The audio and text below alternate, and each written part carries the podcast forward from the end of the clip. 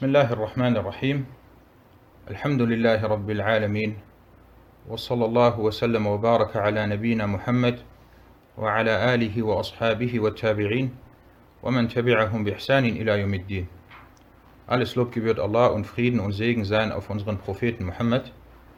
Hayakumullah und herzlich willkommen zur heute 16. Sitzung der Lesung und Erläuterung des Buches Bulugh al-Maram min Adillati al-Ahkam von Al-Hafiz ibn Hajar al-Asqalani und wir befinden uns weiterhin bei Kitab al-Salah und werden heute inshallah drei Hadithe lesen und stehen geblieben sind wir bei Hadith Nummer 168. نعم اقرأ بسم الله الرحمن الرحيم الحمد لله رب العالمين وصلى الله وسلم وبارك على نبينا محمد وعلى آله وصحبه أجمعين. أما بعد فبأسانيدكم أحسن الله إليكم. إلى الحافظ ابن حجر رحمه الله تعالى قال وعن جابر رضي الله عنه أن النبي صلى الله عليه وسلم قال إذا كان الثوب إذا كان الثوب واسع واسعا فالتحف به. يعني في الصلاة ولمسلم فخالف بين طرفيه وإن كان ضيقا فاتزر به متفق عليه ولو نعم أحسنت Jabir, möge Allah mit ihm und seinem Vater zufrieden sein, berichtete, dass der Prophet Allahs Segen und Frieden auf ihm sagte oder zu ihm sagte, wenn das Gewand weit ist, dann decke dich damit zu, also im Gebet. Und beim Muslim heißt es, dann leg die rechte Seite des Gewands auf die linke Schulter und die linke Seite auf die rechte Schulter. Doch wenn es zu kurz ist, dann bedecke, dann bedecke den unteren Teil deines Körpers. Muttafaqun alayh. Wir sind weiterhin bei Bab Shurut as-Salah, das Unterkapitel, die Voraussetzungen des Gebets oder die Voraussetzungen für die Richtigkeit des Gebets. Und wir hatten in der letzten Woche über einige Voraussetzungen im Gebet gesprochen. Und jetzt in diesem Hadith geht es im groben um die Kleidung des Mannes im Gebet. Wie soll sich der Mann im Gebet kleiden? Und was ist die Aura des Mannes im Gebet? Und es gibt zwei Begriffe, auf die werden wir später auch nochmal zurückkommen. Und zwar Al-Izar und Ar-Rida. Früher war es so, dass viele Araber diese Art von Kleidung getragen haben. Al-Izar bedeutet der Lendenschurz. Wie bei der Umrah, wenn man die Umrah oder die Hajj macht und man befindet sich im Weihezustand, dann hat man diesen Schurz, womit man den unteren Teil seines Körpers bedeckt. Das nennt sich Al-Izar. Und es gibt Al-Rida, das ist die Kleidung für den oberen Bereich des Körpers. Nach diesem Hadith hat Jabir ibn Abdullah überliefert und über Jabir haben wir bereits öfters gesprochen. Sowohl er als auch sein Vater gehörten zu den Sahaba und Jabir gehört zu den Mukthirin. Al-Mukthirun, also diejenigen, die viele Hadithe überliefert haben. Und er starb laut richtiger Ansicht im Jahr oder laut bekannter Ansicht im Jahr 78 nach der Hijra. Dieser Hadith ist authentisch, da er von Al-Bukhari und Muslim überliefert wurde. Und darüber hinaus wurde er auch von Ahmed in Al-Musnad und von Abu Dawud in As-Sunan überliefert. Der Hadith von Al-Bukhari oder die Kette von Al-Bukhari verläuft über Fulayh ibn Suleiman, dieser über Sa'id ibn al-Harith und dieser über Jabir. Kommen wir zu den fiqh-wissenschaftlichen Nutzen aus diesem Hadith. Erstens, nein, das ist keine Thulafir. Das ist keine Thulafir, weil ich habe nicht den, die komplette Überlieferungskette überliefert. Und zwar, wenn ich sage über die Überlieferungskette oder über den Überlieferungsweg, dann ist damit der Tariq gemeint. Sprich, in den meisten Fällen bei diesem Buch, bei Punkt 1, wenn wir über die Hadith wissenschaftlichen Nutzen sprechen, dann kommt ja immer bei mir, was ich erwähne, bei Punkt 1, der Hadith wurde über die Überlieferungskette oder über den Überlieferungsweg. Ich erwähne nicht den ganzen, den ganzen Isnad, sondern ich erwähne meistens natürlich den Sahabi und den Überlieferer über den Sahabi und den Überlieferer über den, der über den Sahabi überliefert hat. Also zwei, drei, darauf beschränke ich mich, weil manche Überlieferungen oder manche Ketten sind sehr lange. Deswegen denkt nicht, das ist die ganze Kette. Und es gibt noch einen anderen Grund, warum ich das Ganze verkürzt erwähne und nicht mit ganzer Überlieferungskette, aber das ist eine andere Thematik. Na, kommen wir zu dem ersten Punkt bei den fiqh-wissenschaftlichen Nutzen. Mit Gewand ist in dieser Überlieferung der Lendenschurz gemeint. Arabisch Al-Izar, womit man den unteren Teil des Körpers bedeckt. Ar-Rida oder der Rida dagegen bedeckt den oberen Teil des Körpers. Wie gesagt, Izar kann man im Deutschen mit Lendenschurz übersetzen. Was Rida angeht, so weiß ich nicht, wie man das ins Deutsche übersetzen könnte.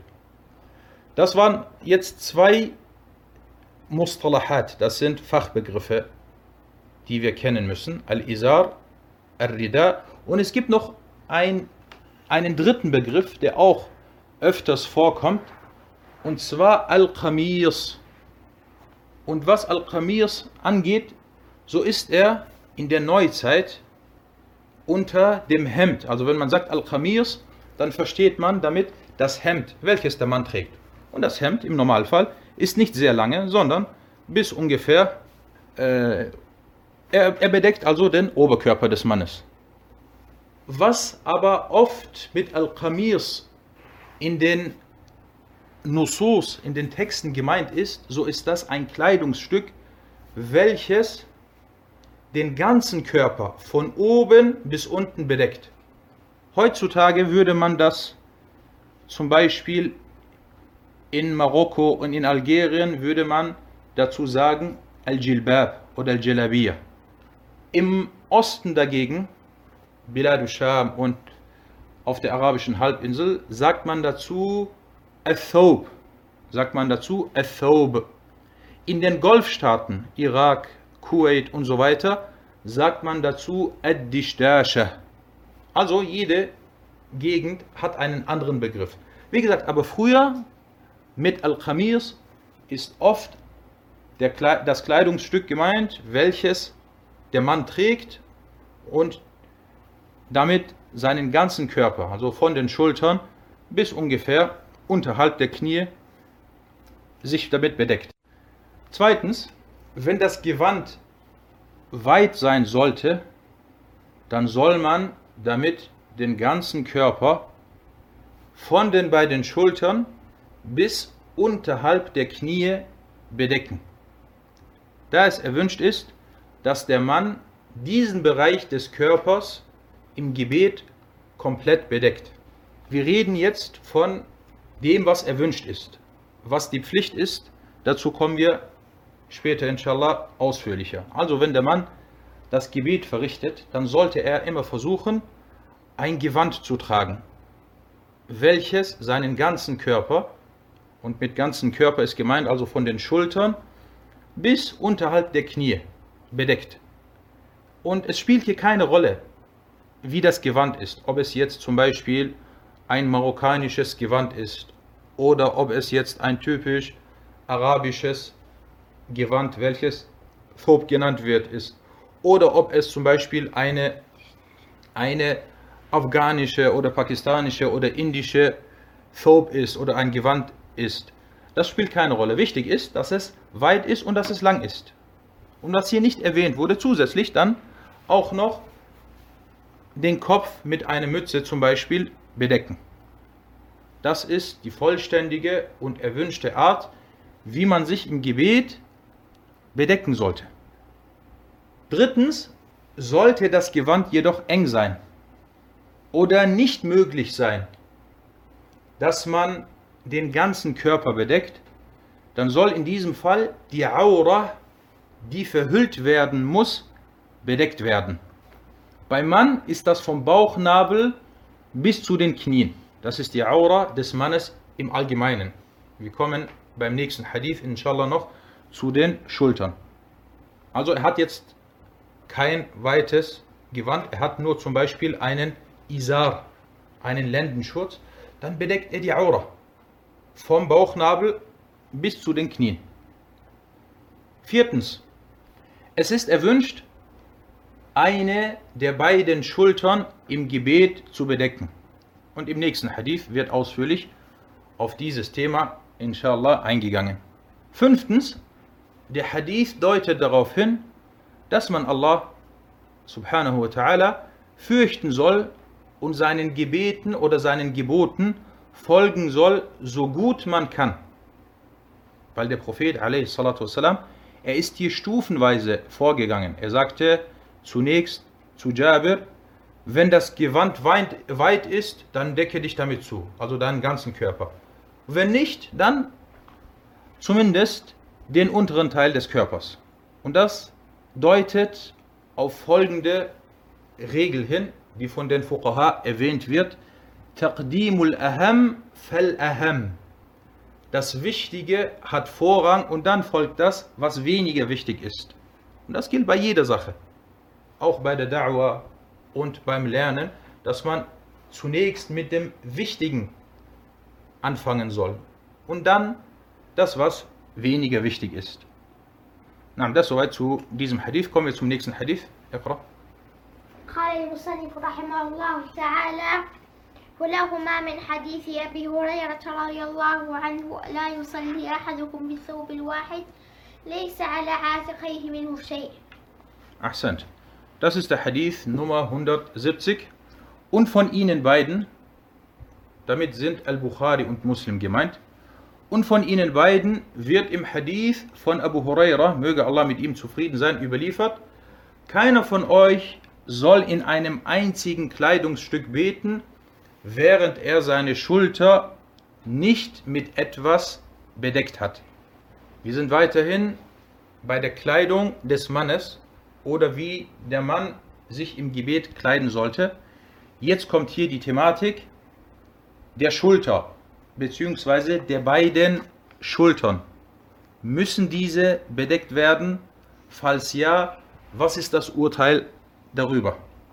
Kommen wir zu den Hadith-wissenschaftlichen Nutzen aus dieser Überlieferung. Der Überlieferer ist Abu Huraira, Abdurrahman ibn Sakhar al-Dawsi oder Abdullah ibn Amir. Es gibt hierbei verschiedene Ansichten. Der edle Sahabi und der Hafir unter den Sahaba, über den wir etliche Male schon gesprochen haben.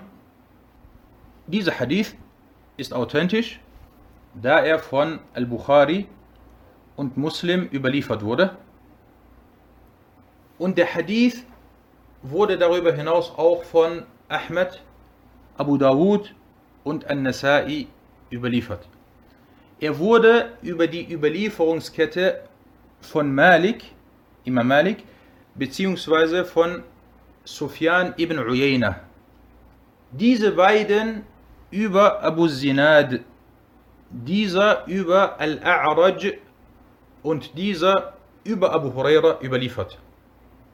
Al-Bukhari zum Beispiel, er hat ihn über, einen Über die Überlieferungskette von Malik überliefert und die anderen über Sufyan. Und diese Überlieferungskette, die wir gerade gehört haben, ist klar wie die Sonne. Und sie ist eine der authentischsten Ketten auf dieser Erde. Und alle Überlieferer sind große Imame und Huffaz. Darüber hinaus ist das eine Hijazi-Kette. Isnadun Hijazi. Weil alle Überlieferer aus Al-Hijaz kommen. Was die Kette von Al-Bukhari angeht, so ist sie sogar Madani, Isnadun Madani. Malik ist Madani, Abu Zinad ist Madani, Al-A'raj ist Madani und Abu Huraira ist Madani. In manchen Überlieferungen und Exemplaren von Al-Bukhari heißt es anstatt ala atiqihi ala atiqayhi.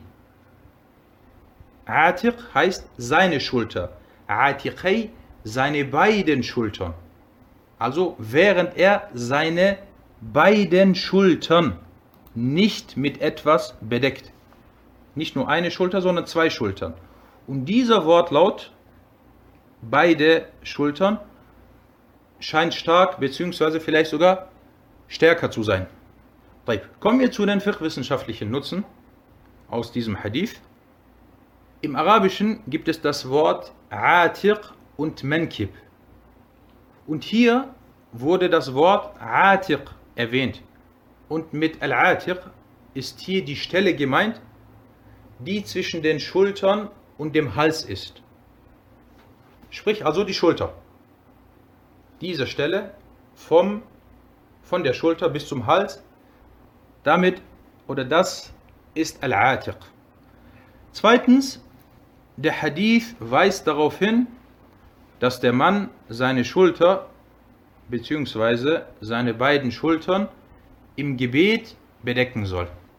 Kommen wir zu einigen Meinungsverschiedenheiten unter den Gelehrten. Die Gelehrten waren sich einig oder sind sich einig, dass der Mann seine Schulter im Gebet bedecken soll. Jedoch kam es zu Un Unstimmigkeiten, ob dies verpflichtend ist. Ist das Bedecken der Schulter eine Sunna oder eine Pflicht? Es gibt zwei Ansichten, zwei bekannte Ansichten. Die erste Ansicht, das ist die bekannte Ansicht in der Rechtsschule von Ahmed, die besagt, dass es verpflichtend ist, eine der beiden Schultern im Gebet zu bedecken.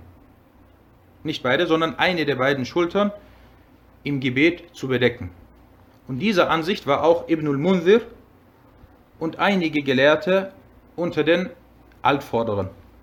Al-Mardawi, der Verfasser des großen hanbalitischen Werkes Al-Insaf, er sagte, die richtige Ansicht in der Rechtsschule, damit meint er die Rechtsschule der Hanabila, die richtige Ansicht in der Rechtsschule ist, dass das Bedecken einer der beiden Schultern im Pflichtgebet eine Voraussetzung für die Richtigkeit des Gebets ist. Diese Ansicht vertritt die Mehrheit der Gefährten Ahmeds bzw. der Hanabila. Jetzt, das ist ein kurzer Satz, aber er beinhaltet viele Nutzen. Erstens, dass das die Ansicht der Hanabila ist. Zweitens, dass eine der beiden Schultern bedeckt werden muss. Und drittens, im Pflichtgebet. Daraus entnehmen wir Mafhum. Al-Mafhum ist, dass dies nicht für das freiwillige Gebet gilt. Und dazu kommen wir inshallah gleich nochmal ausführlich. Als Beweis führen die Hanabila den hiesigen Hadith an. Und diese Ansicht, also dass die Schulter des Mannes im Gebet bedeckt werden soll, zählt zu den Mufradat der hanbalitischen Madhab. So heißt es in dem Buch An-Nazm al-Mufid al-Ahmad fi Mufradat al-Imam Ahmad heißt es Babu Sitr, Babu Sitr al-Awra wa Mawdi' al-Salah. Er sagte, der Verfasser sagte in diesem Vers des Gedichtes وواجب في الفرد ستر المنكب وتبطل الصلاة في المغتصب und es ist Pflicht im Gebet die Schulter zu bedecken die eine Schulter oder eine Schulter zu bedecken was das freiwillige Gebet angeht so wurde in einer Überlieferung über Ahmed berichtet dass hierbei die Schulter nicht bedeckt werden muss und wenn wir uns die Texte in der Scharia anschauen, so stellen wir oft fest, dass es einen gewissen Unterschied zwischen den Pflichtgebeten und den freiwilligen Gebeten gibt. zählen wir vielleicht einige Unterschiede auf. Was das freiwillige Gebet angeht, so kann man dies im Sitzen verrichten. Das Pflichtgebet dagegen darfst du nicht im Sitzen verrichten, wenn du in der Lage bist zu stehen. Beim freiwilligen Gebet, du kannst im Sitzen beten, kein Problem. Das ist ein Unterschied. Ein weiterer Unterschied wäre, dass man zum Beispiel beim freiwilligen Gebet bestimmte andere Schurut wegfallen. Wie, dass man auf dem Reittier oder heutzutage könnte man sagen im Auto das Gebet verrichten darf. Das Pflichtgebet dagegen musst du aussteigen oder von deinem Reittier absteigen und es ganz normal verrichten. Das wäre ein zweites Beispiel. Und ein drittes Beispiel hier mit dem Bedecken der Schulter. Okay, das war also die erste Ansicht.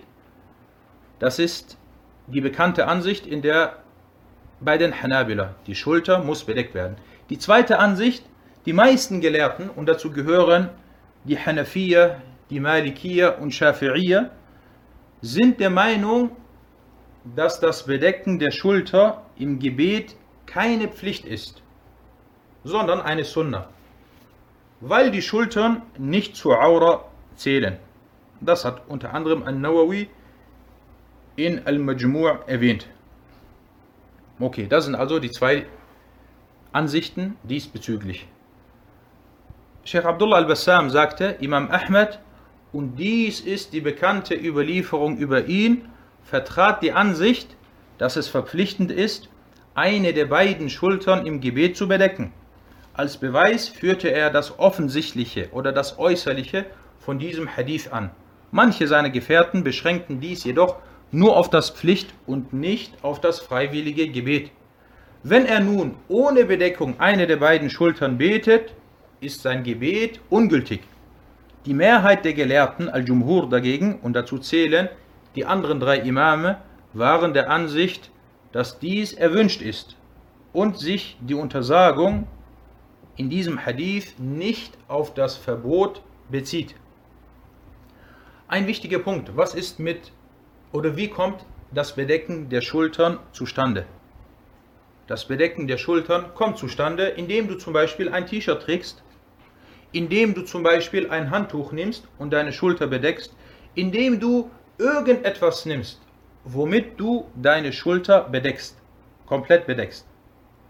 Sogenannte Unterhemde, diese, die einen dünnen Streifen haben, dies zählt nicht. Wenn man diese trägt, so hat man seine Schulter nicht bedeckt.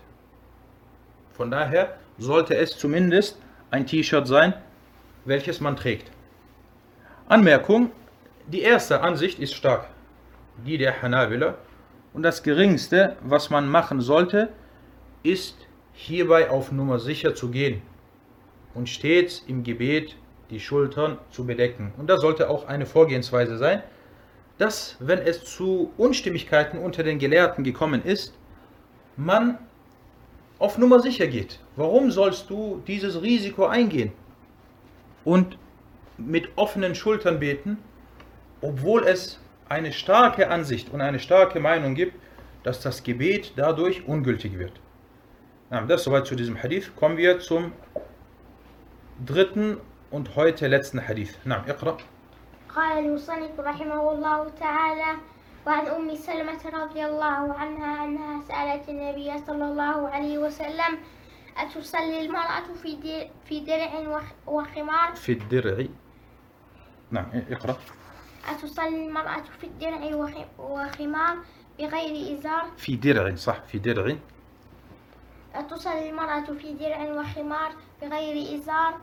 قال إذا كان الدرع سابغا يغطي ظهور قدم قدميها أخرجه أبو داود وصححه الأئمة- أئمة وقفه وصححه الأئمة طيب لا تستعجل في القراءة Hadith Nummer 171 Um Salama, möge Allah mit ihr zufrieden sein, berichtete, dass sie den Propheten, Allah Segen und Frieden auf ihm, fragte, soll die Frau in einem Gewand oder einen Chimar beten ohne einen Lendenschurz, das also was den Unterkörper bedeckt. Er antwortete, wenn das Gewand ad-dir' weit ist und die Oberseite der Füße bedeckt. In diesem Hadith geht es nun um die Kleidung der Frau im Gebet. Wir haben jetzt über den Mann gesprochen, jetzt kommen wir zu der Frau und das ist wichtig für viele Schwestern, dass sie wissen, wie sie sich im Gebet kleiden sollen oder was sie im Gebet tragen sollen. Erstens, dass sie auch andere Schwestern, die hierbei nicht richtig vorgehen, darauf aufmerksam machen. Weil ich vermute, dass viele muslimische Frauen hierbei sich nicht richtig kleiden. Naam, Ummu Salama soll hier den Propheten sallallahu alaihi wasallam gefragt haben, ob die Frau im Gebet mit einem Chimar und einem Dir' das Gebet verrichten darf. Was bedeutet Dir', was bedeutet Chimar? Das sind auch wieder zwei Mustalahat Shar'iyya, zwei Fachbegriffe, die wir kennen müssen. Ad-Dir'u, welches hier als Gewand übersetzt wurde, das ist die Kleidung oder das Gewand der Frau, welches ihren kompletten Körper von den Schultern bis zu den Füßen bedeckt. Heute würde man das wahrscheinlich als Abaya bezeichnen oder als Jilbab oder als Kleid. Etwas, was den kompletten Körper von den Schultern bis zu den Füßen, inklusive der Füße, komplett bedeckt. Das ist Ad-Dir'. Was ist Al-Khimar? Mit Khimar ist hier das Tuch gemeint, womit die Frau ihren Kopf, ihren Hals und ihre beiden Schultern bedeckt. Das könnte man heute als ein großes Kopftuch übersetzen. Es gibt verschiedene Arten von Kopftüchern. Und wenn es ein großes Kopftuch ist, womit sie ihren Kopf, ihren Hals und auch ihre Schultern, ganz wichtig, die Schultern auch, wenn sie damit sich oder diese Stellen bedeckt hat, dann ist das der Chimar. Was aber vielleicht manche machen, ein enges Kopftuch, welches nur die Haare und den Kopf bedeckt, die Schultern aber nicht, das zählt nicht als Chimar. Dieser Hadith wurde überliefert von Abu Dawud. Kommen wir zu den. Er wurde überliefert von Abu Dawud und die Imame stuften die Mawquf-Überlieferung als authentisch ein. Kommen wir zu den Hadith-wissenschaftlichen Nutzen aus dieser Überlieferung. Erstens Umm Salama, die Frau des Propheten sallallahu alaihi wasallam, und über die hatten wir bereits gesprochen beim Hadith Nummer 15. Dieser Hadith ist in Form der Marfu'-Überlieferung nicht authentisch. Marfu' bedeutet, dass der Prophet sallallahu alaihi wasallam das gesagt hat. Das Richtige hierbei ist, dass dieser Hadith Mawquf ist. Mawquf bedeutet, Umm Salama hat das gesagt und nicht der Prophet sallallahu alaihi wasallam. Er wurde von Abu Dawud überliefert. Dieser Hadith wurde von Abu Dawud an zwei Stellen überliefert. Einmal bei der Nummer 639 in Form der Marfu' und dann eine Nummer weiter in Form der Mawquf-Überlieferung. Und wenn Abu Dawud so etwas macht, dann gibt es einen Grund dafür. Dieser Hadith wurde über die Überlieferungskette von Abdurrahman ibn Abdullah, dieser über Muhammad ibn Zayd, dieser über seine Mutter und diese über Umm Salama überliefert. Abdurrahman ibn Abdullah ist umstritten und wurde von vielen auch als schwach eingestuft und er hat diese Überlieferung alleine in Form einer Marfu'-Überlieferung überliefert. Wir haben also hier zwei Illa. Einmal, also zwei Fehler. Einmal der Überlieferer selbst Und zum Zweiten die Gharaba, dass nur er das auf diese Art und Weise überliefert hat. Abu Dawud, wie bereits erwähnt, überlieferte den Hadith in Form einer Marfu' und in Form einer Mawquf-Überlieferung. Und dann erwähnte er im Anschluss darauf, dass die Mawquf-Überlieferung richtiger ist und der Hadith somit Mawquf auf Umm Salama zurückzuführen ist. Und das ist die Vorgehensweise von zum Beispiel Abu Dawud. Und darüber habe ich etliche Male gesprochen. Wenn er schweigt über einen Hadith, dann bedeutet das, dass dieser Hadith zum, zumindest salih, also in Ordnung und brauchbar ist. Wenn aber ein Fehler oder eine klare Schwäche vorhanden sein sollte, dann schweigt er nicht. Wie hier in diesem Fall hat er nicht geschwiegen. Er hat zum einen den Hadith auf beide Arten überliefert. Das alleine hätte schon gereicht als Hinweis von Abu Dawud. Pass auf, ich, hab, ich möchte dich auf etwas hinweisen. Und er hat auch dann noch ausführlich darüber, darüber gesprochen. Abdul Haq al-Ishbili, dieser Abdul Haq al-Ishbili, Abu Muhammad Abdul Haq ibn Abdurrahman al-Ishbili, der Hafiz aus Andalusien, aus dem Westen. Er hat im 6. Jahrhundert gelebt und er war ein bekannter Hadith-Gelehrter seiner Zeit. Er starb, nachdem ihn manche Herrscher unterdrückten und er heimgesucht wurde. Er hat über diesen Hadith gesprochen und er sagte, das Richtige ist, dass dies die Aussage von Um Salama ist. Dieser Hadith. Ibn Hajar erwähnte hier auch, dass die Mawquf-Überlieferung authentisch ist. Und unser Sheikh Abdullah Sa'ad sagte, dass die Marfu'-Überlieferung schwach ist. Die Mawquf-Überlieferung aber ist in Ordnung. Kommen wir zu den fiqh-wissenschaftlichen Nutzen, welche wir aus diesem Hadith entnehmen.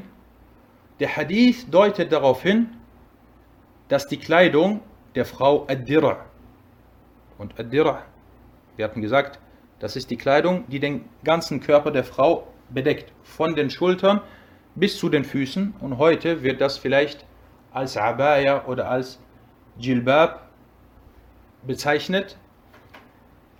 Der Dir der Frau, also der Hadith deutet darauf hin, dass der Dir der Frau im Gebet ihren ganzen Körper von den Schultern bis zu den Füßen bedecken soll oder bedecken muss.